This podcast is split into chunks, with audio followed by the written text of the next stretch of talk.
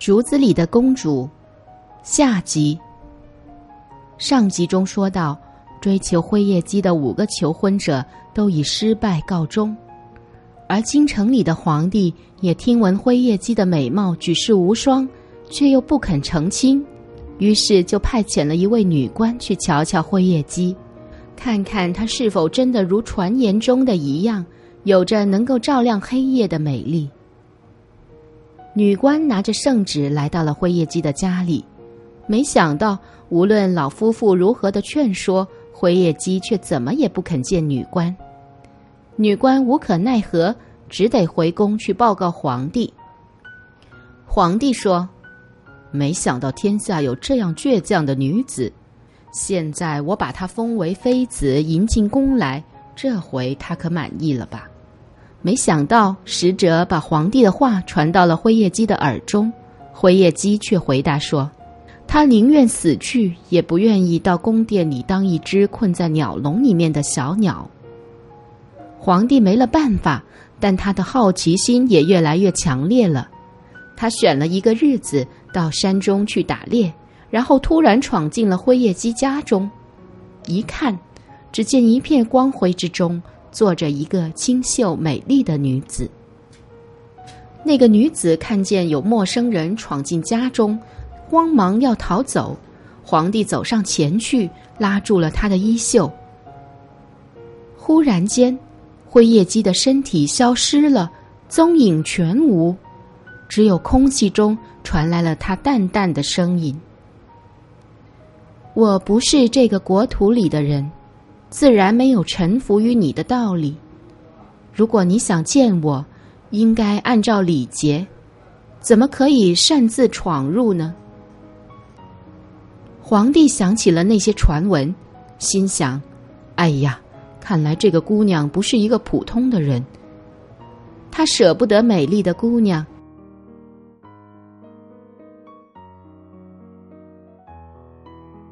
于是就对空气说道。”是是是，是我不好，你赶快回复原形，让我再看一看，我就回去了，不再强迫你。灰夜姬就现出原形，对着皇帝行了个礼。皇帝看了灰夜姬的样子，心里更加喜爱了，想一直待下去，可是又怕灰夜姬再次消失，只好闷闷不乐的回宫殿去了。自此以后。皇帝觉得，经常在他身边侍奉的所谓美人们，和灰夜姬一比，竟然是完全微不足道了。皇帝把一封封的情书托人带给灰夜姬，述说着自己的爱情，希望能够打动灰夜姬，让她愿意嫁给自己。可是灰夜姬依然不为所动。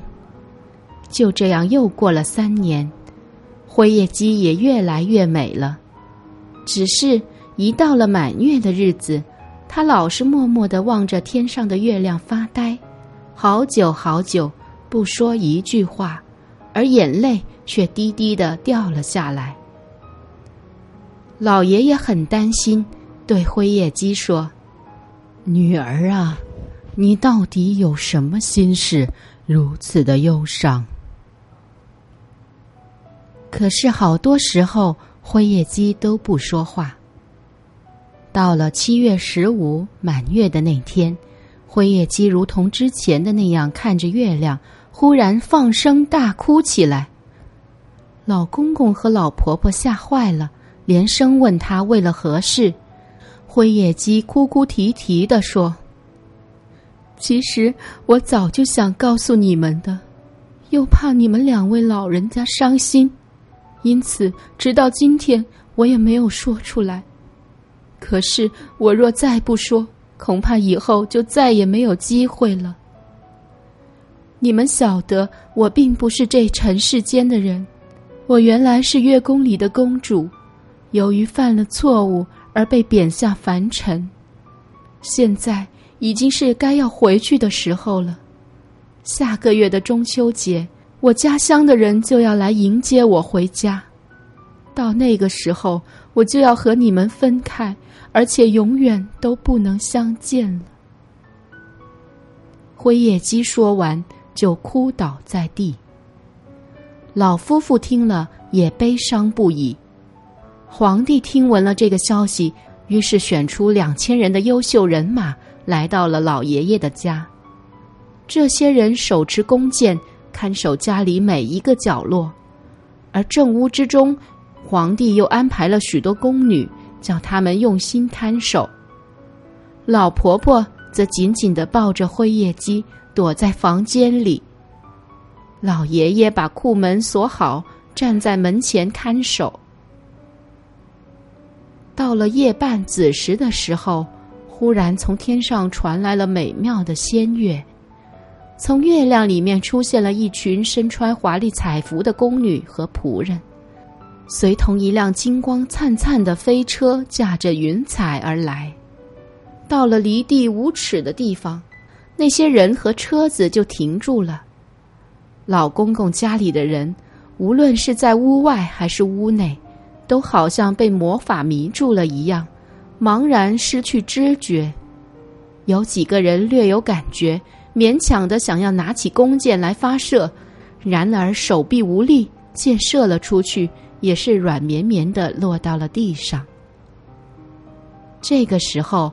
那些天人之中，有一个军将模样的人走出来，在天上对着老爷爷叫道：“老人家，你好愚蠢啊！因为你行善积德，所以我们暂时让灰夜姬降生在你家，同时也让你们家衣食无忧起来。灰夜姬原来就是我们月宫里面的公主，因为犯了错。”所以我们才暂时让她脱身到你家，现在她的错误已经消除，我来迎接她回去。来，快把灰夜姬还出来吧！老爷爷跪倒在地，祈求他不要带走灰夜姬。可是那位天人不回答他，却把那辆飞车拉在了老爷爷家的屋顶上。这个时候。关闭着的门和窗户都砰的自动打开了。老婆婆本想更紧的搂住女儿，却是不自觉的放开了手。灰夜姬翩然的走了出来。他走到了老爷爷身边，对他施了一个大礼，说道：“谢谢你们两位老人家对我这些年的照顾，可是我现在必须走了。”我把脱下来的衣服留在这里，作为我的纪念物。以后每逢有月亮的晚上，请你们看看月亮，就如同看到了我一样。